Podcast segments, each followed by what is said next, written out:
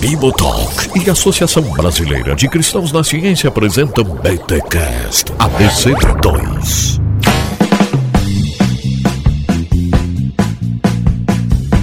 Muito bem, muito bem, muito bem. Começa mais um BTcast ABC2 de número. Não faço a mínima ideia porque estamos gravando ao vivo.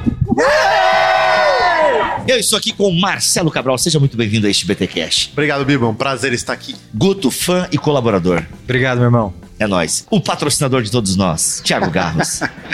Tamo aí, pessoal. Valeu, sempre um prazer. Muito bom. Gente, nós estamos aqui então na conferência, retiro, acampamento, encontro do Teolab. Um ano e meio sem sair de casa, nos encontramos, foi muito legal. Todos usando máscara, comendo de máscara. Realmente foi um exemplo esse acampamento aqui. Estamos gravando de máscara aqui agora, inclusive. Mentira, tá? A gente tirou a máscara para comer, gente. Mas foi muito legal porque a gente tava com muita saudade de se abraçar. Enfim, quem já tá com a segunda dose aí, levanta a mão. Olha aí, olha aí. Então esse aqui é praticamente o um encontro dos assintomáticos. Muito bom.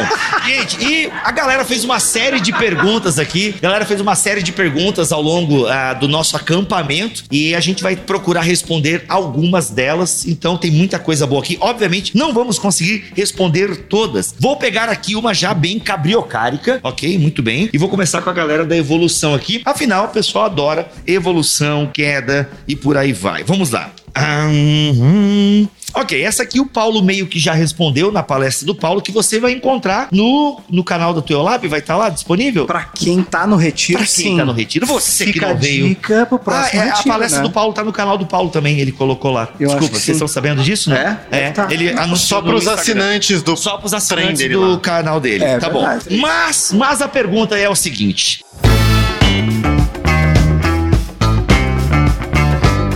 Como encaixar Adão e Eva na evolução do ser humano? Foram os primeiros? Todos viemos deles? E aí, gente? Pergunta clássica, é, que tem uma resposta longa, mas você que é formado em biologia, você que é baixista da Tanlan, você que tem uma página no Wikipedia, Thiago Garros. Eu não, a Tama. A Tanlan, sim, que foi você quem pagou pra alguém fazer. Mas tá valendo.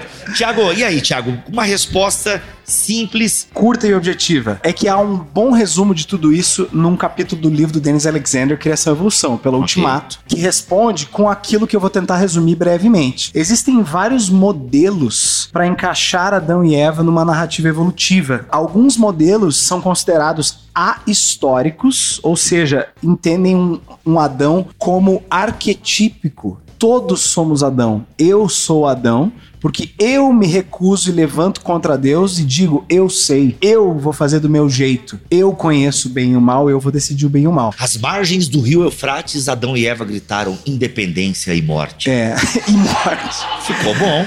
É, então existem esses modelos que são ahistóricos, alguns deles considerados então arquetípicos, certo? E aí existem alguns modelos que se entendem, o Dennis Alexander vai chamar eles de proto-históricos. Então eles mantêm uma certa historicidade de Adão, entendendo Adão certamente um ser humano que não tinha esse nome, porque o nome de Adão é Adam, que vem de Adamar, que vem de terra, humanidade, né? Daí que vem o humus, que é terra, humanidade, né? Já parou pra pensar? Humano, humus e tal. E aí eles entendem então que, por exemplo, o nome Adão é do hebraico, e o hebraico é uma língua que a gente conhece muito bem quando ela começou, né? Então, Adão seria um talvez um fazendeiro do neolítico. E aí o Dennis Alexander vai listar as diferentes possibilidades de como seria esse Adão possivelmente histórico. Então ele vai falar, por exemplo, de um Adão, de um Adão e Eva como representantes federativos da raça humana. E aí tem várias divisões que ele vai botar lá modelo B, modelo aí tem B1, modelo B2, mano, quem já leu o livro sabe o que eu tô falando, né? Bananas e pijama. E aí B, é, B1.1 tem até B1.2, é bem complicado lá. Mas a ideia é que Adão poderia ser, Adão e Eva, dois representantes tirados de uma população maior que vão representar a humanidade perante Deus. E aí, aí tem divisões. Por exemplo, Deus poderia ter se revelado especialmente para esse Adão, no sentido de se revelar mesmo, dizer, ó, eu, eu sou assim, minhas leis e tal, e dizer não comam isso aqui, ou não pratiquem determinada coisa, considerando, por exemplo, a lin- linguagem altamente simbólica ali do Gênesis 1, uma árvore do conhecimento, árvore da vida, a linguagem é bastante simbólica, então pode ser que isso sejam símbolos de coisas que eles não poderiam fazer, enfim. Então Deus te- poderia ter se revelado realmente, ah, especialmente para um Adão e Eva. Só que existem outros modelos que vão entender uma visão de revelação de Deus para este Adão e Eva mais gradualista. Ou seja, ao longo de uma evolução antropológica, que poderia ser considerada uma evolução cultural, por exemplo, gradativamente Adão e Eva uh, foram percebendo, ou até Adão e Eva uh, representando uma população maior de seres humanos, né, uh, que foram entendendo que existe certo, errado, moralidade, etc., e que eles poderiam fazer uma escolha uh, pelo mal ou escolha pelo bem, por obedecer a Deus ou não. Enfim, tem uma série de modelos, então, chamados proto-históricos, que mantém uma certa historicidade para Adão. Uh, o... Enfim, então tem uma série de questões a respeito disso. Vários autores famosos defendem algumas possibilidades nesse meio de campo aí. Sim, o John né? Stott, acho que no comentário da ABU de Romanos, Capítulo 5. capítulo 5, ele faz, ele dá um pouco da pincela, né? Que é hominídeo, se não me o, engano, homo, né? o homo divinus. O homem divino, Ele- ou seja, que é uma galera ali que de repente Deus pega dois e sopra, a- quem sabe, a consciência. Aliás, a consciência é uma pergunta legal, né? Como é que é a teoria da evolução? Tem uma pergunta aí de, Tem sobre sobre moral e Muito consciência. legal. Deixa eu resumir o biólogo aqui, agora sem Claro, a biologia. Vamos, lá, vamos engenheiro. Normalmente, assim, ó. Quem toma um pressuposto evolutivo, ou parte do ponto de partida evolutivo, já não considera que Adão e Eva foram os primeiros Homo sapiens. Exato. ok? Então, esse é o ponto de partida. Você assume que existiram outros Homo sapiens da espécie humana antes, junto com eles, ou né, e certamente depois deles. Então, esse é, a- é o primeiro ponto que tem que ficar bem claro. Como é que se acomoda isso na sua teologia, meu caro? Aí é conversa para uns 20 acampamentos desses. No primeiro relato da criação, isso fica muito bem acomodado, porque ali Deus cria a humanidade, homem e mulher os criou e fez a sua imagem e semelhança e vão administrar o mundo e tudo certo. A partir do segundo relato da criação, daí talvez a gente tenha que daí teologizar um pouco e tem, mais, E né? tem uma questão importante de ser falada também, que muitas vezes a gente, a, a gente ouve aquela famosa pergunta, né, que o Bibo brincou sobre, beleza, Caim casou com quem, né, e tal. Quando tu olhar, ah, quando tu olha o relato ali com bastante cuidado, tu vai perceber que no assassinato vai ser dito na própria Bíblia, numa leitura bastante literalista, se tu fizer, que Caim fugiu com medo. Medo de quem? Isso. É, que Se marca é essa, ele. né? Que marca é essa que ele tem que ter pra ninguém assassiná-lo, né? Tipo, É. a não ser que Adão e Eva fosse, tipo, sei lá, mano, nascia já de ninhada, né? Pode e, outra, ser, né? e aí fala que ele vai pra uma cidade, né? Ele vai fundar uma cidade. Ele funda uma cidade. Tu funda uma cidade sozinho? Como é que faz isso, Inclusive, né? depois vem. E aí nasce a, a primeira equipe. Por, por que louvor dá tanto problema nas igrejas? Tem uma origem, tá em Gênesis 4. E aí tem o Jubal, Caim lá, que o cara é já é da descendência de Adão. A turma do louvor vem de. né, Então, de mesmo numa leitura É bastante... Bíblia. mesmo uma leitura bastante literalista, se tu olhar com cuidado, tu vai ver que aparentemente tinha mais gente lá. Né? Não, Mesmo total, assim. total. É. Não tem, e aí, não, e aí você tem que dar muito salto triplo mortal hermenêutico pra justificar esse medo de Caim. Tá, mas quem vai matar Caim? Os irmãos? Não dá, não tem. não- ainda que a Bíblia diz que Adão e Eva tiveram filhos e filhas e tal. Pô, mano, aí só se nascesse de ninhado já tinha uma galera louca atrás. Hum, é bem complicado. Então, leia de maneira mais tranquila, sem ser literalista. Ok? Quer fazer alguma contribuição, Marcelinho? Para, tá com uma cara assim de, julga, de julgamento, assim? Pelo contrário, Não? responderam muito bem, meus Bom, amigos. legal. Só lembrando isso que a gente pode falar, que na confraria Bibotalk Teolab tem palestras que a gente trata com bastante calma para responder essa pergunta. Tá excelente. Inclusive a minha palestra sobre evolução e a queda, eu tenho uma tabela que tá lá no YouTube pro pessoal ver com vários desses modelos, tal, bem didático. Inclusive, eu quero perguntar para quem está ao vivo aqui e também para quem está ouvindo o podcast, use as nossas redes sociais, as redes sociais da- do Teolab e também, ah, enfim, vocês gostariam de um livro sobre esse assunto, assim, tipo relação fé e ciência com a galera do Teolab e da BC2? Sim! Então você comenta aí também se você queria.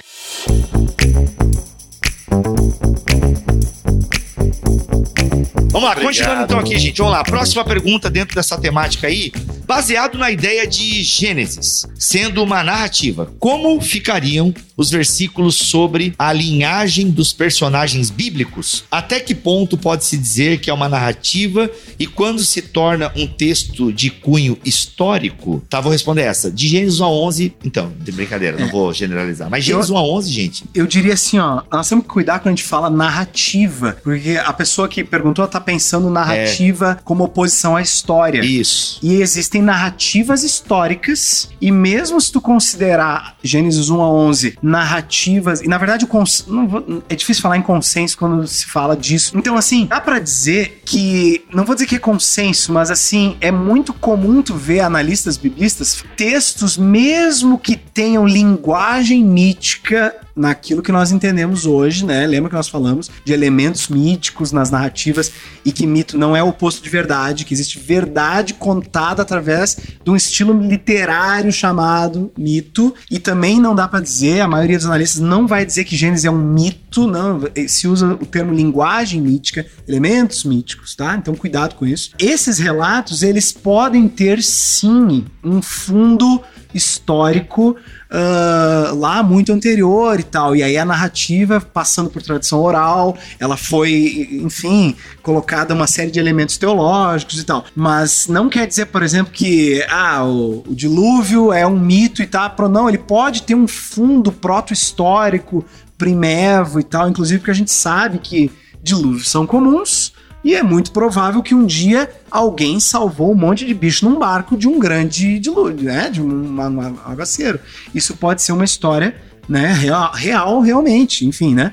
Então o fato é que narrativa não é mito e tal. Narrativa é uma contação de uma história. Agora, se ela realmente aconteceu de forma histórica ou não, é outra questão. Bem, um ponto interessante também que eu gostaria de salientar é que essa ideia de ter né, a descendência é justamente para mostrar a misericórdia de Deus que, mesmo após o pecado, continua o seu pacto e a sua relação com a humanidade. né? Então, se eu não me engano, o Gênesis ele tem umas, tem umas 11 divisões, né? É, agora esqueci que é a fórmula Toledo. Toledote. É, explica um pouquinho para nós essa fórmula aí, Marcelo. Então, pessoal, em qualquer literatura do mundo antigo, existem vários recursos literários para dar unidade ao texto, para mostrar ritmo e para mostrar as unidades que o texto se desenvolve. Em Gênesis, tem diversos recursos literários, riquíssimos. né? Um deles é uma forma que é um termo hebraico toledot, que significa, varia um pouco a tradução, mas essas são as gerações de, né? E isso dá um certo costura o livro de Gênesis num, num todo literário. Só um ponto também, lembrando isso, é que é o seguinte: várias pessoas salientam, a gente conversa aqui com bastante ênfase, mas de que Gênesis é parte de um todo maior chamado Pentateuco ou Torá. E o próprio livro de Gênesis, se a gente tem que falar do centro dele, o centro dele não é o capítulo 1, 2, né? o centro dele é a família que Deus começa a constituir em Abraão. Então, tudo que vem antes de Abraão, de alguma forma, está organizando o texto para a gente entender o fundamento de Abraão. E um elemento para vocês, né? quando Deus chama Abraão lá em Gênesis 12, fala, ó Abraão, vem, né, eu tô te chamando, vou fazer em vo- a partir de você um grande povo, e uma palavra aparece repetidas vezes em três versículos, que é a palavra bens. Abraão, eu vou te abençoar, fazer seu nome grande, e eu vou te abençoar por um motivo, para que através de ti todos os povos da terra sejam benditos. Interessante que se você contar o número de vezes que a palavra bênção aparece nesses versículos, cinco vezes. Se você contar o número de vezes que o termo maldição aparece de Gênesis 3 a 11, você vai contar cinco vezes. De algum modo, o texto está sendo costurado para apontar que Deus, através de um povo, de um indivíduo, ele vai restaurar aquilo que está condenado em todo o cosmos. né? Então, quando a gente começa a se atentar para esses detalhes, a gente vê que o texto tem um fluxo e tem um centro. E é para ele que a gente tem que olhar e é para ele que o texto está apontando. E é por isso que a história da salvação começa com Abraão, né? Pelo menos assim a teologia o diz. Bem, tem uma pergunta aqui, Guto, e você que é pai, ah, eu também sou e o Thiago também é, ah, e o Marcelo tem uma, uma cadela.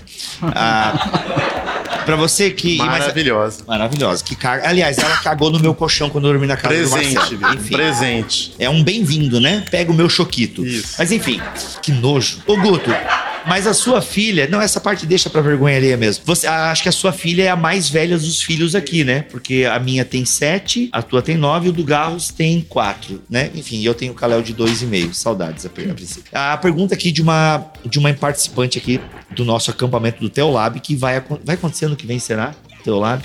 Vai, né? Fique de olho nas redes sociais. Eu tenho um filho de 9 anos e ele tem aprendido na igreja sobre a criação e na escola sobre evolução. Aí ele chega em casa, serelepe, saltitante, dizendo que a professora está errada, mamãe, que a Bíblia diz diferente. Como eu faço para ensinar ele? Ele tem 9 anos. Ela botou aqui assim, com vários pontos de exclamação. Ele tem nove anos, que nenhum dos dois está errado. Só tem que entender corretamente. E aí, tu já teve essa conversa com tua. Várias vezes e terei, todos nós teremos de maneiras diferentes ao longo dos anos dos nossos filhos. Olha aí. O ponto é o seguinte: você não entrega para a criança uma informação da mente do adulto como você entende. Isso em qualquer área da, da paternidade, né? Quando você vai explicar para seus filhos de onde vêm os bebês, cara, se ele tem 3 anos é uma linguagem, uma mensagem. Se ele tem 9 anos é outra. Quando ele tiver 12, 15, espero que seja outra. E assim você tem níveis níveis diferentes de entregar informação naturalmente para as crianças. E nós também aprendemos assim. Agora, quando a Bíblia nos ensina uma informação que tem verdades em níveis muito profundos, é isso que a narrativa de Gênesis faz. Pô, ela conta um, uma história cheia de símbolos. Você não para no nível do símbolo. Você sabe que tem coisa mais profunda, tem segundo, terceiro, quarto nível naquilo ali. A, o que Adão representa, o que a árvore representa, o que é a serpente, o que, que é a expulsão do paraíso. Cara, tem um monte de símbolos ali, né? Ah, pô, nesse momento da faixa etária aí, a criança não vai entender a profundidade desses níveis, mas é fundamental que ela entenda os símbolos e a linguagem bíblica. Porque toda a Bíblia depois vem ser construída sobre esses símbolos. Então, como é que eu faço na minha casa e, e, e compartilho com vocês? Ajude os seus filhos a entenderem em níveis de complexidade que vão gradualmente aumentando, mas valorizando aquilo que a Bíblia ensina. Num primeiro momento, você vai desenhar na parede árvore, jardim do Éden, animaizinhos na arca, e isso é importante. Num segundo momento, as dúvidas serão outras. Mas pai, mãe, como assim? Se tem dinossauro, o dinossauro é mais velho que que homem e dinossauro morreu e você falou que nada morreu antes do, do pecado. Como assim? Aí você vai precisar de um segundo nível de explicação. Então, da mesma forma que nós explicamos para as crianças em vários níveis, nós aprendemos também em vários níveis. E talvez vocês e, no, e nós aqui tenhamos ido níveis além de outras pessoas nesse assunto do Gênesis. Muitos irmãos nossos às vezes pararam numa leitura literalista que é de primeiro nível. Estão entendendo como crianças entenderiam um texto na mesma narrativa. Mas graças a Deus, eu creio, por boa teologia e boa ciência, a gente consegue ir a níveis mais profundos. E aí, a gente não está falando da idade nossa aqui não, mas a gente está falando da idade da humanidade, né? Eu creio que há 200 anos atrás, a idade de entendimento da humanidade nesses assuntos, tanto teológica quanto científica, era mais jovem, menos maduro do que a nossa agora. Então capricha nas crianças, cara. Memoriza as histórias lá, fala das figurinhas, dos símbolos, ensina a verdade maior, na linguagem que ela precisa. Quando surgirem dúvidas, você vai ter que acomodar aquela explicação, falar que, olha, não era Uh, não é tão assim preto no branco simples, existem nuances. E a criança, com a maturidade dela, vai conseguir entender que a coisa é mais complexa. É, eu uso como base a história de Jonas, né? Minha filha ama a história de Jonas. Agora eu tô chegando nas partes mais cabriocárias, né? Deus queria matar a galera e tal. Ah, como é que é assim? Tipo, por enquanto é só o cara que foi engolido pelo peixe e tal. E por aí vai. Como podemos, ainda dentro desse aspecto de teoria da evolução e tal, aliás, já adianto que algumas perguntas que estão aqui, gente, são respondidas com brilhantismo na confraria Bibotalk em parceria com o Teolab. Então, você que não vai ter a sua pergunta respondida aqui sobre teoria da evolução e por aí, ah, lá vai, eu garanto para vocês que o Garros, o Vitor Fontana e o Marcelinho dão uma verdadeira aula. Mas essa que eu quero trazer para a roda. Como podemos encaixar a nossa consciência moral com a teoria da evolução. E aí, a moralidade, a consciência, como é que fica essas questões aí? Pessoal, primeira coisa que é, não existe um consenso fechado entre é, neurocientistas, entre filósofos ou qualquer pessoa que estuda consciência e moralidade quando isso começou. Não existe também um consenso exatamente do que, que é e não é consciência moral. Então, só dá para um exemplo. Existe um debate vivo hoje acontecendo no mundo sobre se animais têm ou não consciência moral. Até certo tempo atrás, talvez falasse não, que consciência moral é uma coisa completamente, unicamente humana. Hoje já existem algumas discussões interessantes sobre um tipo de proto-consciência moral. Esse é um ponto. Agora, vale a pena pensar um pouco sobre consciência. Talvez uma das coisas assim, onde que a ciência cognitiva está hoje, é de que há mais ou menos 50 mil anos atrás, o Homo sapiens, que é a nossa espécie, ela desenvolveu ao mesmo tempo duas coisas que a gente pode chamar juntas de consciência. Isso é cabuloso, tá? A primeira é o que é chamado da Full Theory of Mind, uma teoria da mente completa. O que, que é isso? É a capacidade da, que a gente tem de reconhecer que eu sou um centro de consciência e cada um de vocês é um centro de consciência individual. Isso é, provavelmente aconteceu há 50 mil anos atrás. Como? Ninguém sabe. Ah, qual gene mudou? Ninguém sabe. Provavelmente não é uma única coisa, são vários módulos cognitivos que sofreram algum tipo de alteração, evolução, etc, para isso acontecer. Cabuloso. Segunda coisa é a capacidade de se expressar através de linguagem. Não necessariamente que há 50 minutos atrás a gente começou a escrever com alfabeto, mas usar símbolos para representar sons e palavras. Agora,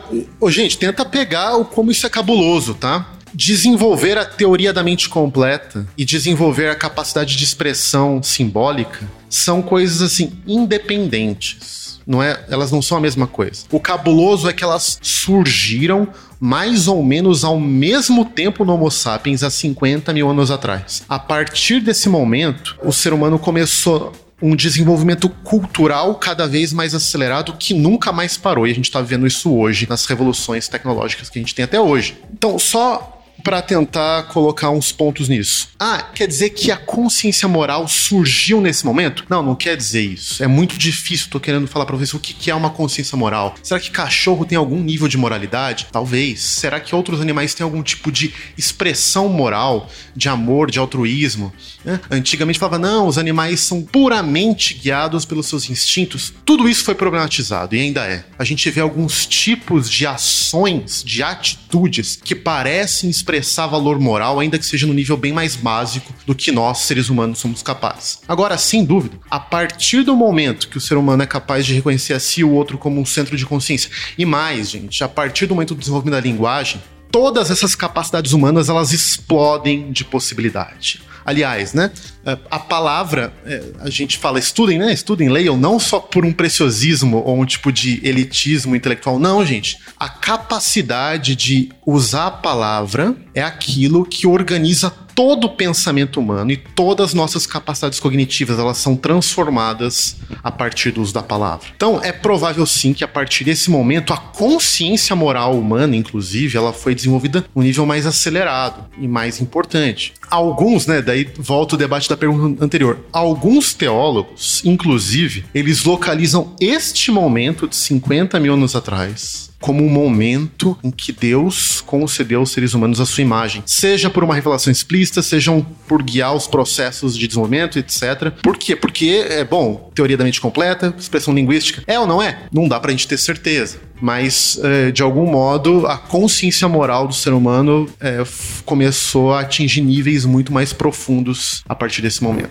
Caraca, tá gravando isso aí, né, produção? Muito bom. Ah, tem perguntas boas aqui. Tem uma que eu não sei se eu entendi aqui, Gauss. Aí, porque, assim, eu vou tentar ler aqui, tá, gente? Eu não vou censurar a letra da pessoa porque a minha também parece, sei lá, né? Um demônio do avesso. Mas essa aqui tá muito paralela comigo. A fé cristã pode aceitar a evolução. Três tracinhos. Mas que o homem veio do macaco? Não, não, não, não.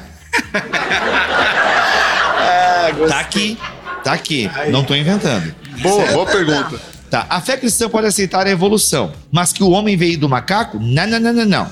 E é isso ensinado nas escolas. Tem várias questões nessa pergunta aí, né? Tem vários, várias camadas aí que dá para comentar. Primeiro, o homem veio do macaco.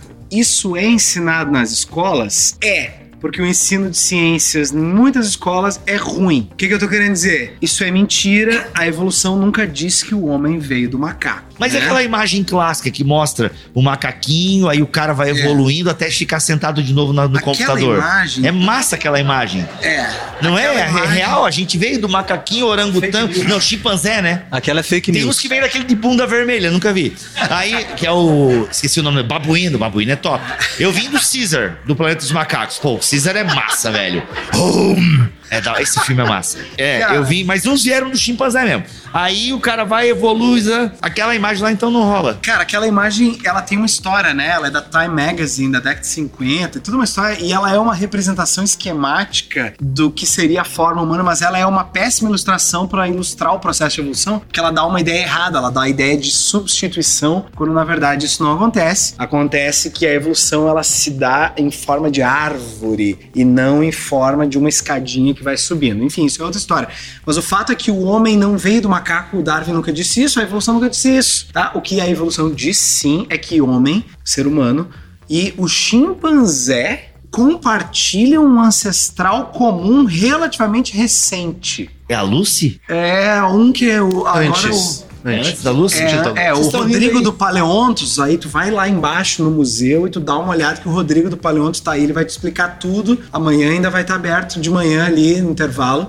E tu vai lá, ele tem crânios de hominídeos ali. Ô, certo? Thiago, e pra quem não tá aqui e tá ouvindo a gente pelo podcast, chame o Rodrigo É da. Peleontos pra ir na sua igreja, na sua escola. É maravilhosa a exposição de Eles fósseis têm uma dele. exposição de fósseis e, e é baseado e, e a- as informações é sobre criação e evolução. Então chame a turma do Paleontos para fazer a exposição de criação e evolução. E o Rodrigo sabe muito sobre isso. Tô falando sério, perguntem para ele. O Rodrigo, Então, pra assim, quem está ouvindo o podcast, já participou do nosso programa falando sobre dinossauros. com o Pirula. Com o Ateu Pirula. O Genial. Pirula. Isso. Foi muito legal. Então, assim, então é, ah, esse é o fato que a evolução está dizendo que ser humano e os chimpanzés compartilham um ancestral comum, né? A ancestralidade comum entre os humanos e outros primatas. É isso que a evolução diz.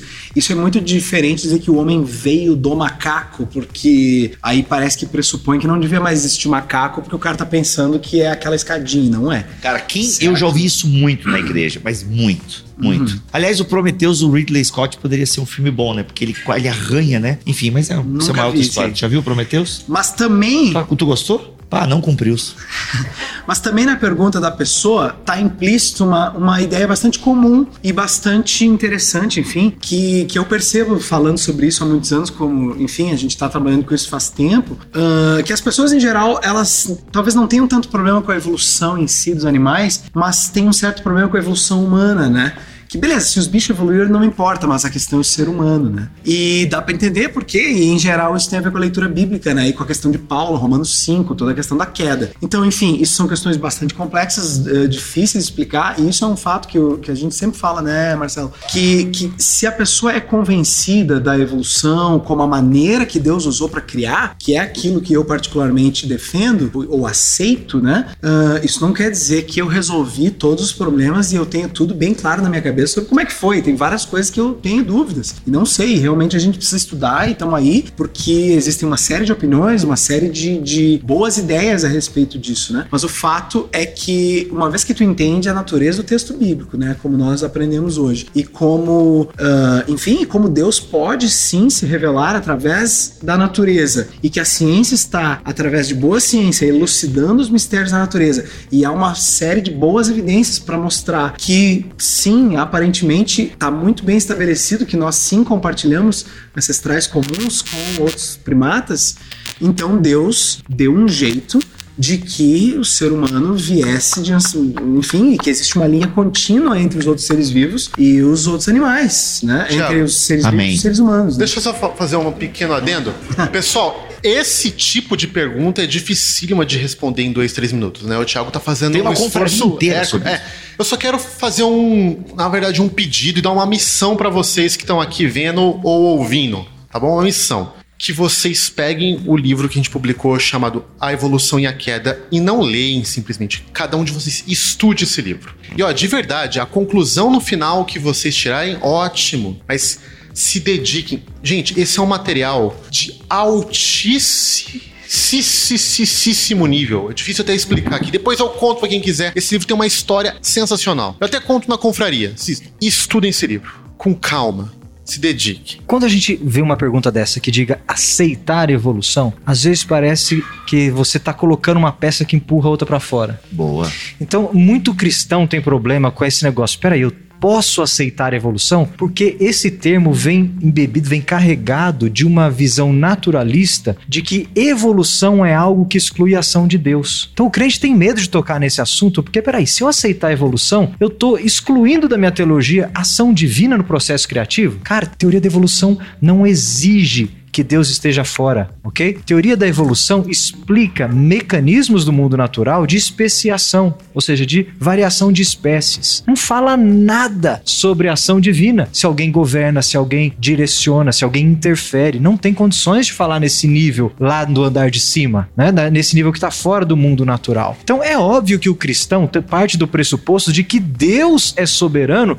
sobre todo o processo criativo. Quando você traz evolução como uma explicação do mecanismo que nós interpretamos hoje do mundo natural, você está assumindo que ele é um mecanismo projetado, desenhado, governado por Deus. E sustentado. E sustentado. E tem gente que vai dizer, Deus intervém no projeto evolutivo. Tem outros que vão dizer, não, Deus já projetou um processo tão perfeito que ele não necessita intervir. Ele roda o algoritmo naturalmente. Aí são as discussões dentro de como que a gente encaixa essa peça evolução na nossa visão Isso de mundo. ele criou e foi criar outros mundos. É só ler pere, pere, Mas o ponto é o seguinte: não precisa achar que é um, é um bicho de sete cabeças que trazendo, aceitando evolução, você está empurrando Deus para fora. Muito bom. Mudando de tópico para mais informações sobre esse assunto, ouça a Confraria. Veja no YouTube a Confraria em parceria com o Teolab. Ouça também o podcast é Criação, Evolução e Fé nós temos um episódio desse com o Guilherme de Carvalho, também lá, que é só sobre a fé e a teoria da evolução.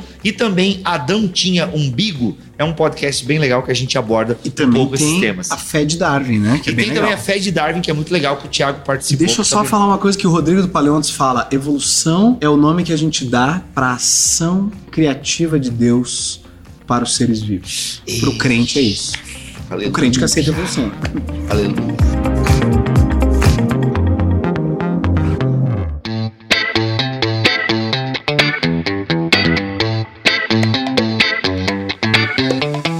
Falar sobre o conceito de curiosidade última e penúltima? De que forma elas se relacionam com os dois livros de Deus?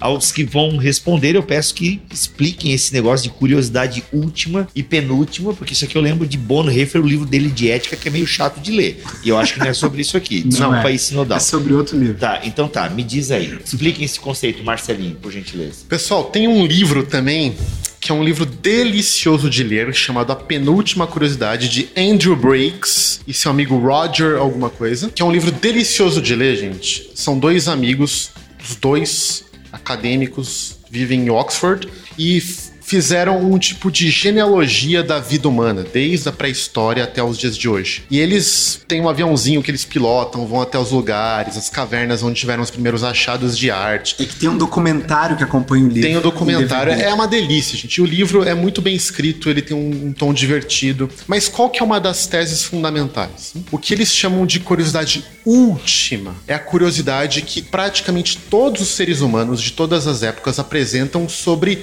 o transcendente Deus, né? Depende da cultura, deuses, etc. Mas essa curiosidade por aquilo que está na fundação do cosmos, daquilo que dá sentido à vida. É a nossa curiosidade última, que orienta as pessoas. O que seria a curiosidade penúltima? É também uma curiosidade que aparece em praticamente todas as culturas, de diferentes formas, é claro, né? mas a, é, diferentes civilizações apresentam, que é para entender como o mundo funciona. Por que, que chove? Por que, que o trovão faz barulho? O que, que é eclipse? Thor. Por que, que tem um, um, peixe que faz um jeito, peixe que faz de outro? Por que, que tem um animal que é, anda quatro patas e nós somos um animal, mas anda com duas. As perguntas que guiaram aquilo que a gente chama de ciência até hoje. E eles têm uma tese muito rica, muito rica. De novo, né?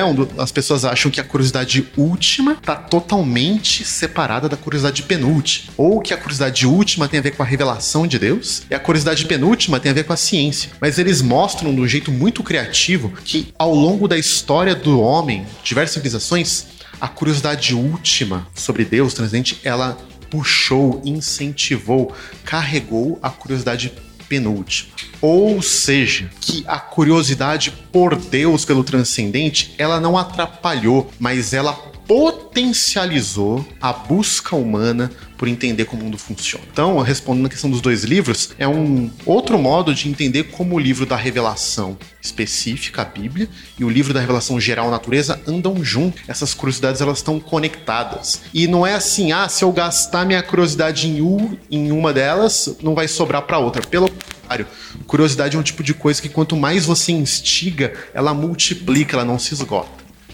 Alguém quer ter algum comentário sobre isso ou tá maravilhoso? Quero. O lance tem um lance importante aí também, que é uma busca de satisfação.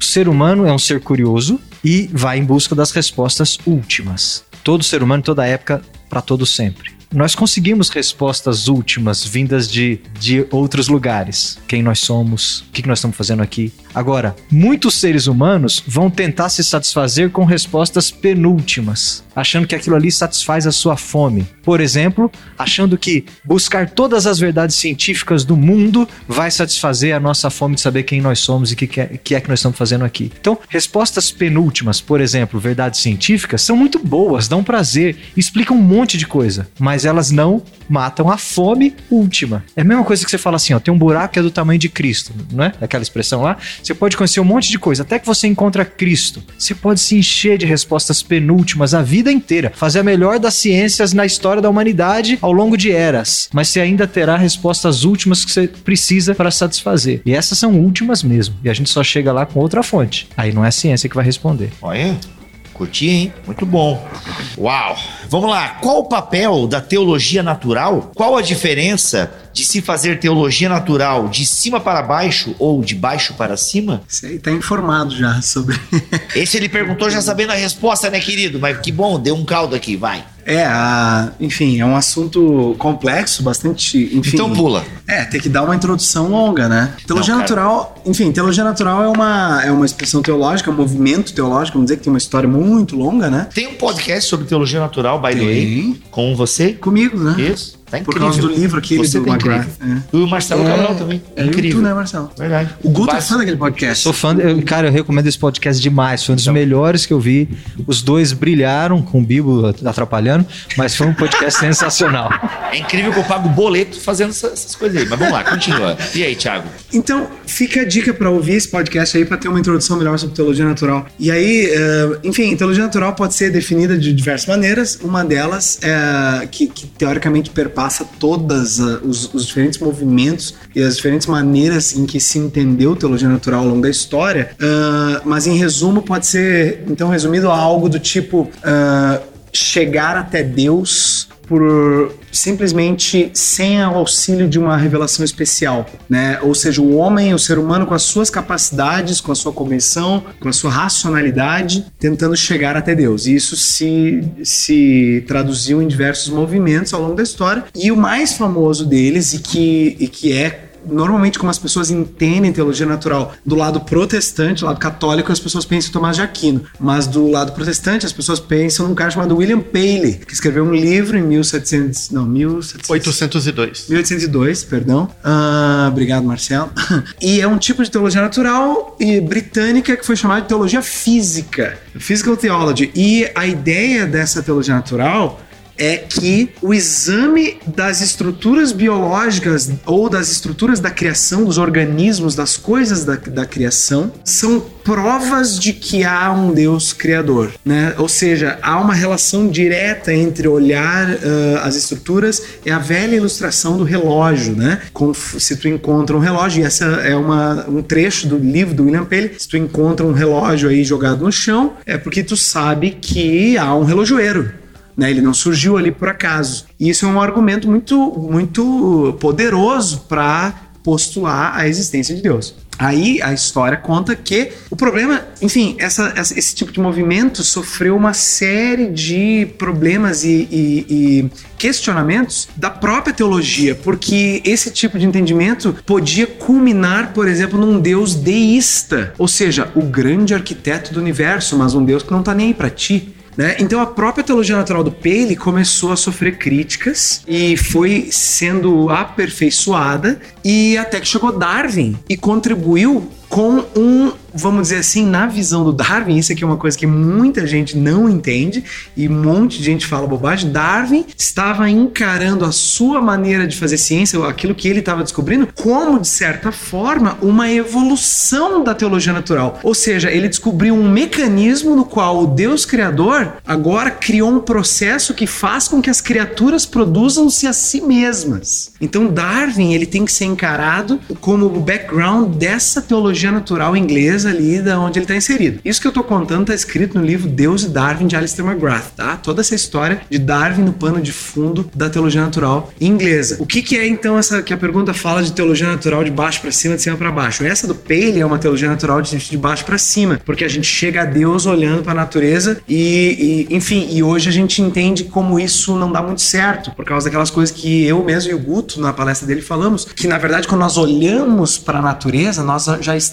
olhando para a natureza embebidos da nossa cosmovisão, do óculos com o qual a gente olha a natureza. E na própria época da teologia natural, uh, ali no século XIX, as pessoas já perceberam isso. E aí tem uma frase muito famosa do bispo do cardeal John Henry Newman, que agora é santo católico, né? Foi ordenado, foi, como é que se diz? Foi beatificado. Beatificado né, como santo, uh, e ele tem uma frase muito boa que diz assim, porque o argumento era o argumento do design, né? Uh, ou seja, o design na natureza prova que há Deus. E aí o John Henry Newman, já no século XIX, ele olhou e disse assim, não, mas peraí, eu creio em Deus não porque vejo design, eu vejo design porque creio em Deus. E essa então é de cima para baixo. Então, aí, exatamente. E aí, então, hoje o que se trabalha em teologia natural é uma proposta que está muito bem articulada por um cara chamado Alistair McGrath, num livro chamado Teologia Natural em português, né? Teologia Natural. Pela o ajuste fino do universo nova. também. O ajuste fino do universo fala disso, né? Em vários livros ele fala disso, mas está bem cristalizado no Teologia Natural, que é o Open Secret em inglês. Uh, em que ele argumenta, baseado inclusive na frase clássica do C.S. Lewis, que é o seguinte, que na verdade, pelo fato de ser impossível da gente ter acesso à natureza diretamente, todo mundo está olhando para a natureza com olhos que passam por um cérebro e que interpreta. Então não tem como, não existe um olhar neutro para a natureza. Ou seja, quando a gente olha para a natureza, a gente já está embebido numa cosmovisão, numa maneira de ver as coisas. Então ele usa aquela, uh, aquela ideia do C.S. Lewis de eu acredito no cristianismo, né? Lembra da frase?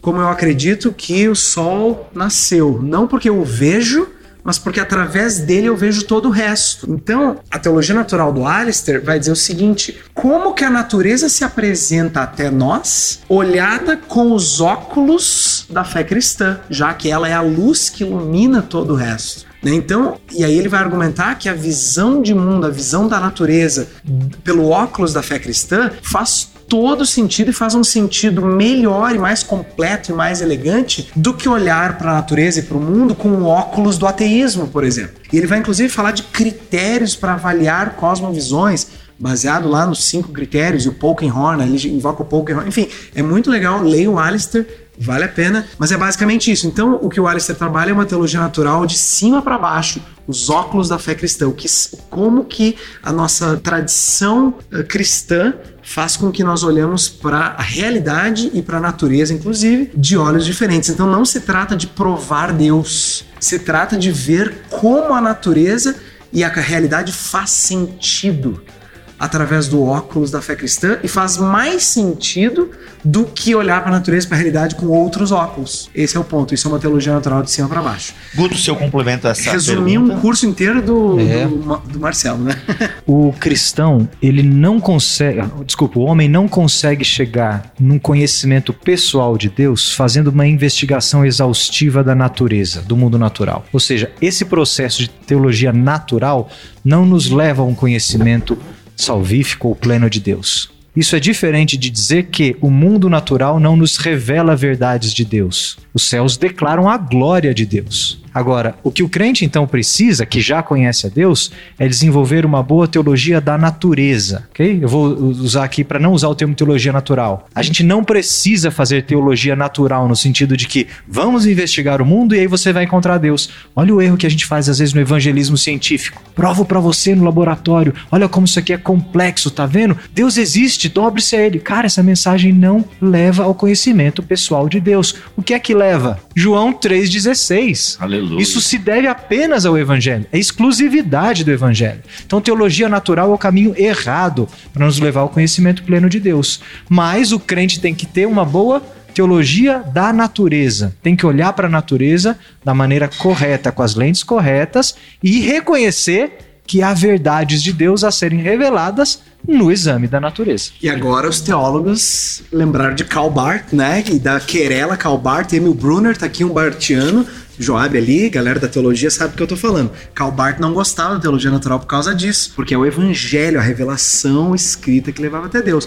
Só que, enfim, aí o Emil Brunner foi defender a teologia natural, mas ele defende uma teologia da natureza. O Emil Brunner não está defendendo uma teologia natural de baixo para cima. Enfim, os teólogos aí, Anderson, pastor Anderson, meu colega lá da Este, tá aí, turma aí conhece esse papo todo aí, é se trata disso aí, e o McGrath fala muito disso, dessa querela, porque ele é um gosta muito do Emil Brunner e do Bart também, enfim.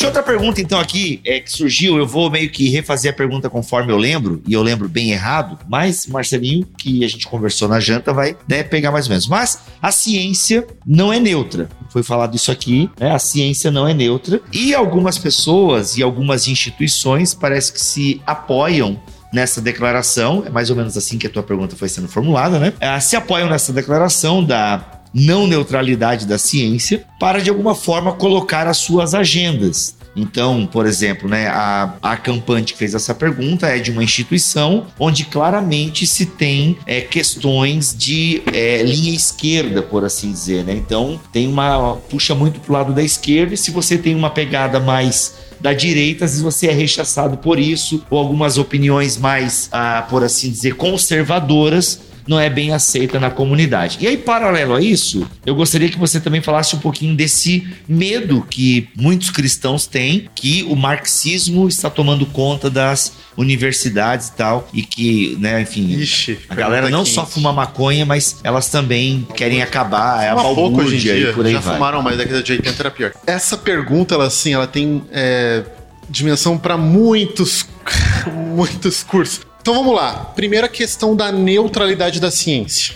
O qual que é, o que que alguns, e eu concordo, tá bom? Alguns alegam. É o seguinte, que não existe sobre nenhum assunto nos céus e na terra um ponto de vista neutro, puramente racional. Todo ponto de vista sobre qualquer assunto nos céus da terra, ele parte de certos pressupostos, ou para usar o termo é, que virou popular né, nos últimos 10 anos, uma cosmovisão que informa o modo que você enxerga o mundo. Gente, então deixa eu falar rapidamente primeiro sobre isso. O movimento da cosmovisão ele trouxe uma contribuição muito boa. Tá? Uma contribuição muito boa. Qual que é a contribuição? Muitos cristãos antes olhavam para a Bíblia como um punhado de versículos para falar sobre um punhado de coisas. O movimento da cosmovisão, entre várias das suas qualidades, ele ajuda a gente a pensar que a Bíblia tem uma coerência e ela apresenta uma visão abrangente da realidade. Então não é um punhado de versículos sobre um punhado de coisas, é uma visão profunda e abrangente da realidade. Isso é bom a gente ter essa percepção? Sim. É isso mesmo? Sim. Agora deixa eu falar algo mais polêmico. que é o seguinte: se a gente não tomar cuidado, esse movimento da cosmovisão ele pode gerar certas atitudes tolas, ignorantes. Por exemplo, ah, então tem uma cosmovisão. Significa que cada cosmovisão vai produzir uma ciência diferente. Então, sei lá, tem a física cristã, a física muçulmana, a física ateísta, a física budista. É isso mesmo?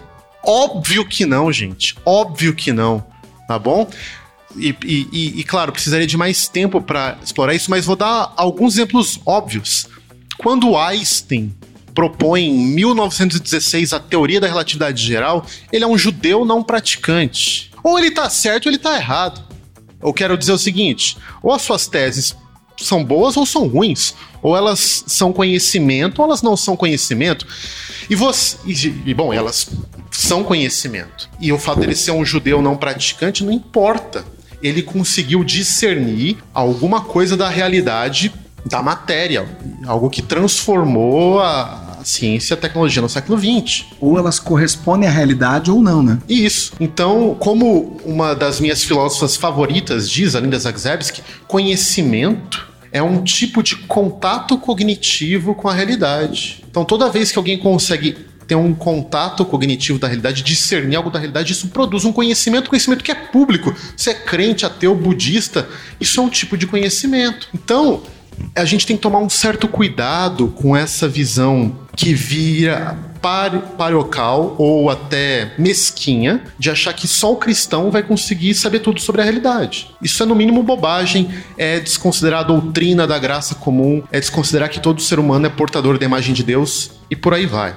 Bom? Ah, então para que que serve a cosmovisão? Para várias coisas, mas uma o Tiago já respondeu agora há pouco, que é o seguinte: um dos papéis da cosmovisão é como eu oriento meus conhecimentos particulares em uma visão abrangente do todo. Então, pode ser, por exemplo, que um, um certo ateu ele tenha muitos conhecimentos particulares melhores do que o meu. Ele saiba várias teorias que eu não entendo. Mas a gente acredita, por exemplo, que o cristianismo ele é capaz de organizar esses vários conhecimentos num todo que faz sentido e num todo que tem um centro chamado Jesus Cristo em quem todos os tesouros da sabedoria estão escondidos. Né? Ou seja, não quer dizer que eu vou abrir a Bíblia, aprender os evangelhos e vou entender física, matemática. Não é isso. Mas significa que a realidade última encontra seu nexo e seu ponto central na pessoa de Jesus Cristo, que é a própria palavra de Deus, que é o Logos, a razão divina, através de quem e do que todas as coisas foram feitas. Segunda parte da pergunta: marxismo cultural. Respira. Então, deixa eu só começar é, falando o seguinte: não é carteirada, mas é, é lugar de fala. Né? Lugar de fala. eu vivo e vivi muito dentro da universidade brasileira. Fiz duas graduações na Universidade Pública Brasileira, continuo fazendo doutorado até hoje. Eu fui por sete anos e meio pastor e missionário no contexto da universidade. O meu dia a dia era conversar com um estudante universitário. Era passar madrugada em república de universitário. Gente, mais louco, maluco que vocês imaginarem. né? Só no narguile. Não, isso aí é narguilha, narguilha. Bom, o ponto é, eu, a- o meu dia a dia e a, minha noite a noite era conviver no contexto universitário, principalmente na Unicamp, mas eu, por contato com outras missões universitárias, viajei o Brasil inteiro e vários lugares do mundo, entendendo, aprendendo e trabalhando com estudantes universitários. Então esse é o meu lugar de fala, falo da minha experiência em primeiro lugar, não do que eu li em um lugar ou outro sobre o marxismo cultural. O que, que é isso em poucas linhas? É uma tese de que as visões marxistas elas dominam a universidade brasileira, especialmente a universidade pública, de tal modo que quando o estudante entra lá, ele automaticamente, meio por osmose, começa a absorver o capital no seu sangue. Né? O Capital é o maior livro de Marx. Verdade ou mentira? Mentira. Isso simplesmente não existe. Não existe. Mas deixa eu só colocar isso de um jeito um pouco mais claro. É, eu estudei, por exemplo, economia na Unicamp. Economia na Unicamp é uma das economias consideradas mais de esquerda do Brasil, junto com a FRJ. Então, se tem um lugar em que Marx é estudado, eu li o Capital lá. Gente, de 45 professores do instituto, tinha um marxista.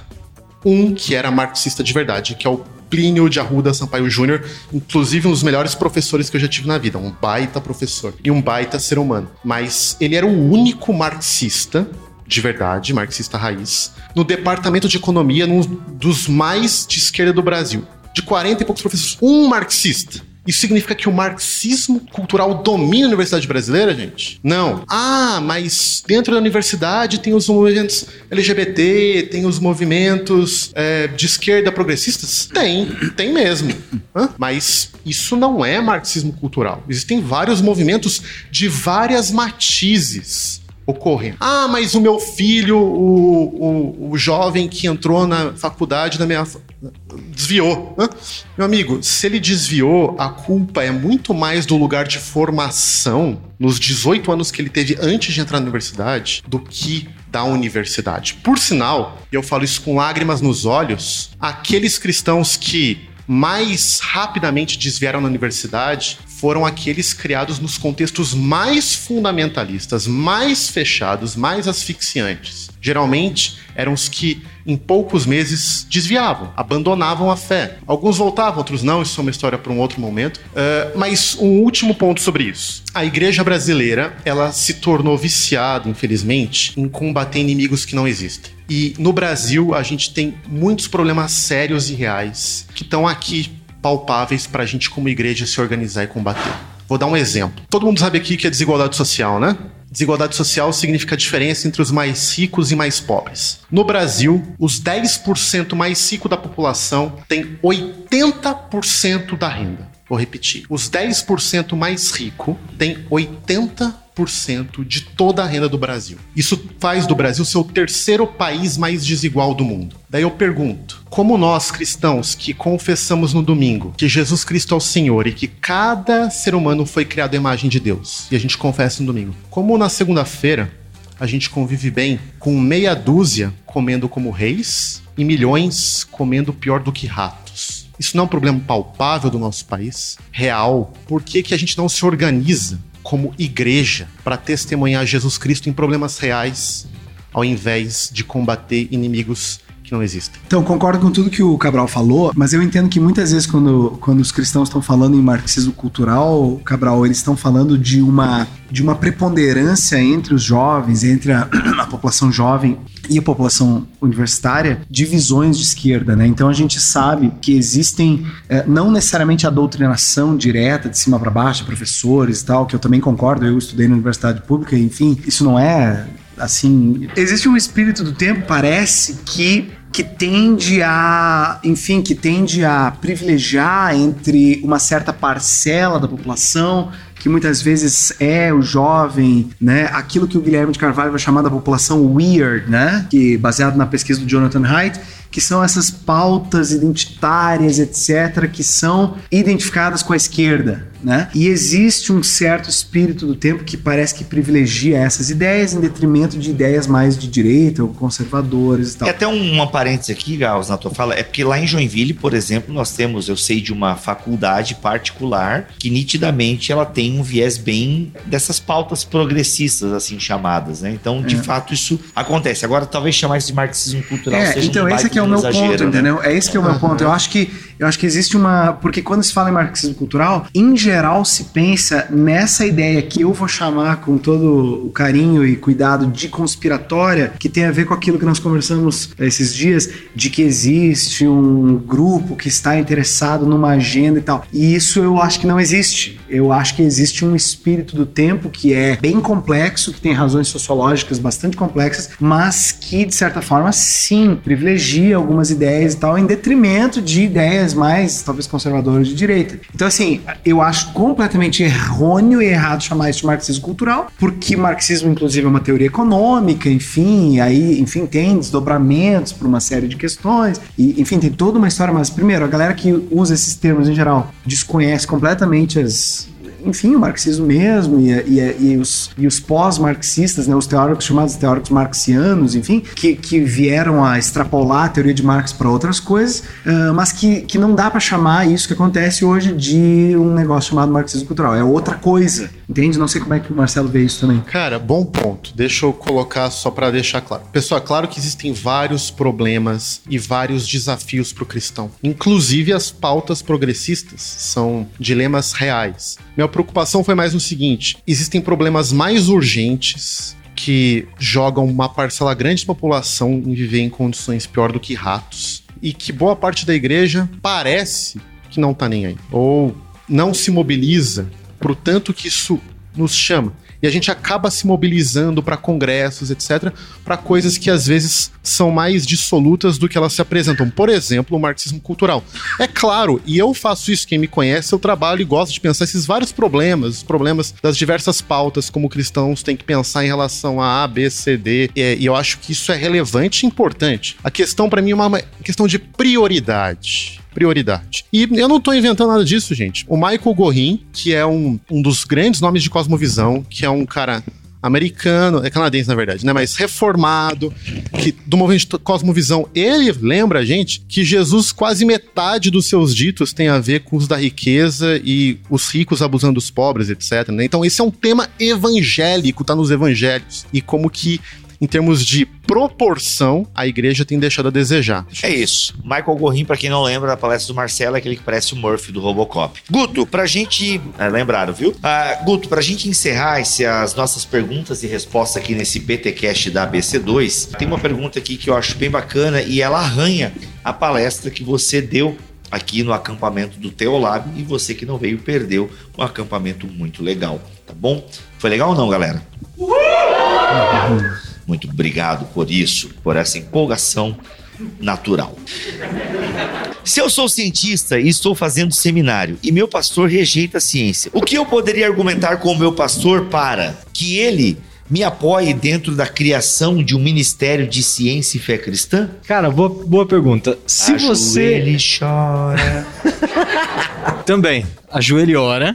E ora, ora melhor. e chora. Mas se você é, é um cientista ou tem a afinidade por ciência, não precisa ser um cientista profissional, não, mas se você gosta de ciência, né? Antigamente lia super interessante, né? Hoje Caraca, mais. com várias erratas, né? Várias Galileu, erratas. Isso, várias Galileu, erratas Globo também. Ciência. Bom, mas se você é um cientista, está fazendo seminário, seu pastor é contra a ciência, opa, pra mim aí tem um problema de má teologia da natureza. Cara, às vezes o teu pastor precisa ser pastoreado.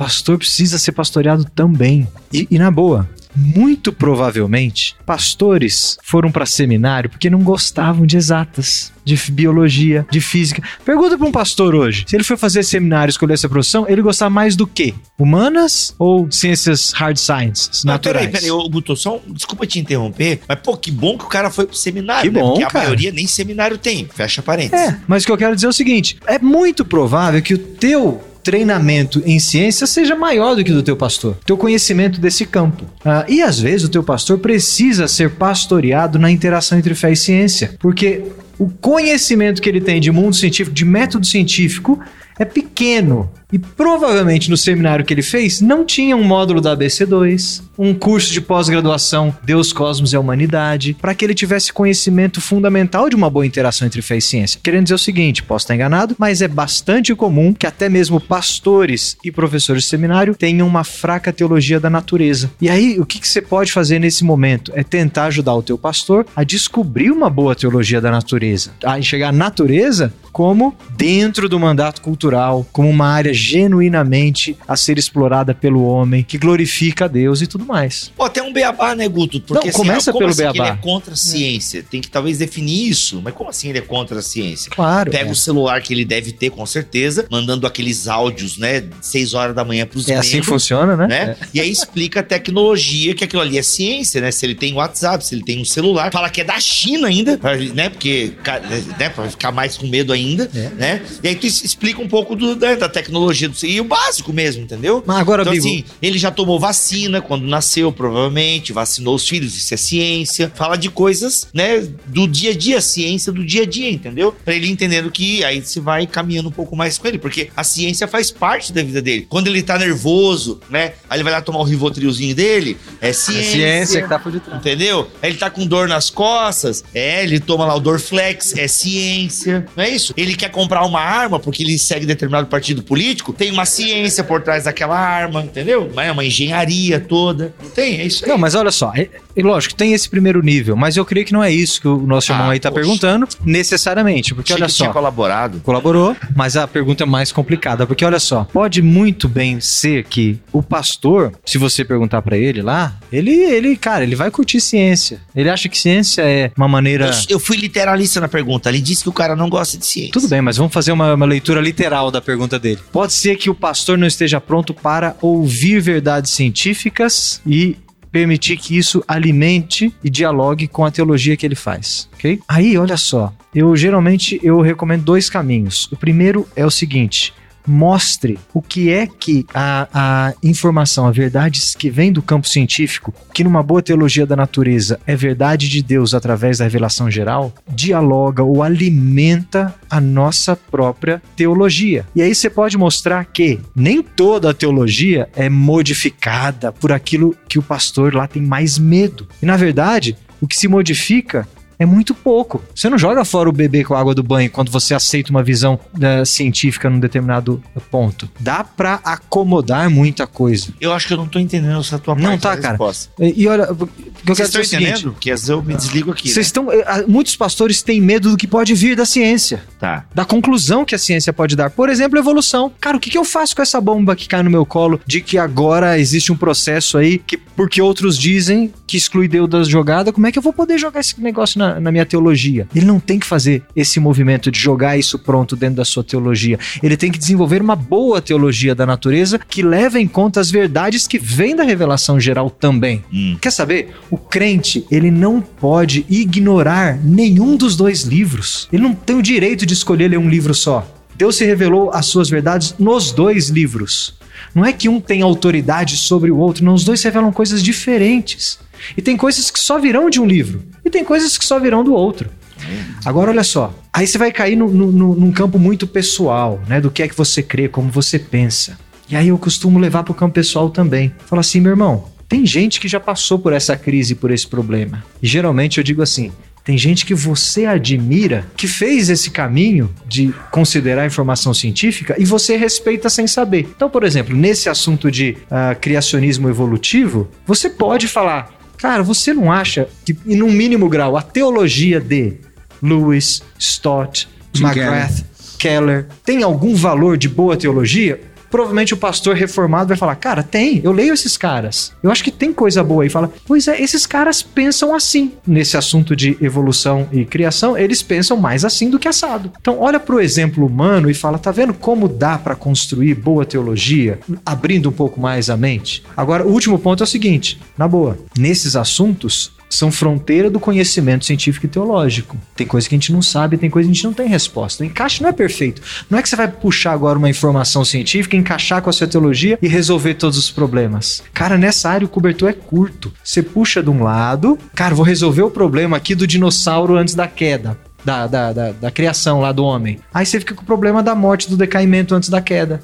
Sabe? É, o cobertor, cara, você puxa de um lado, descobre do outro. E nenhuma das visões criacionistas, nenhuma delas, nem Terra Jovem, Terra Antiga e Evolutivo, conseguem responder a todos os problemas teológicos. Você vai se acomodar com aquela que melhor responde os problemas, senão seria ilógico Boa. você fechar com aquela que deixa mais buraco. Muito bom, hein? Agora, não quer dizer que nessa fronteira do conhecimento o assunto é resolvido, entendeu? Uhum. Agora, vai com humildade, faz um referencial uh, mais amplo do que você e o teu pastor apenas, ok?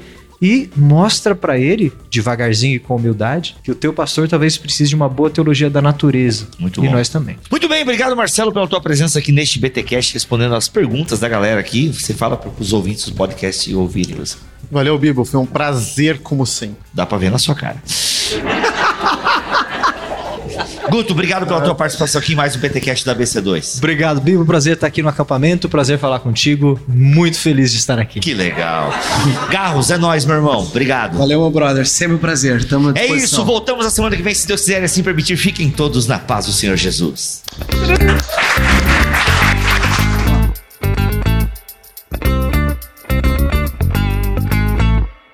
Este podcast foi editado por Tuller Bibotalk Produções.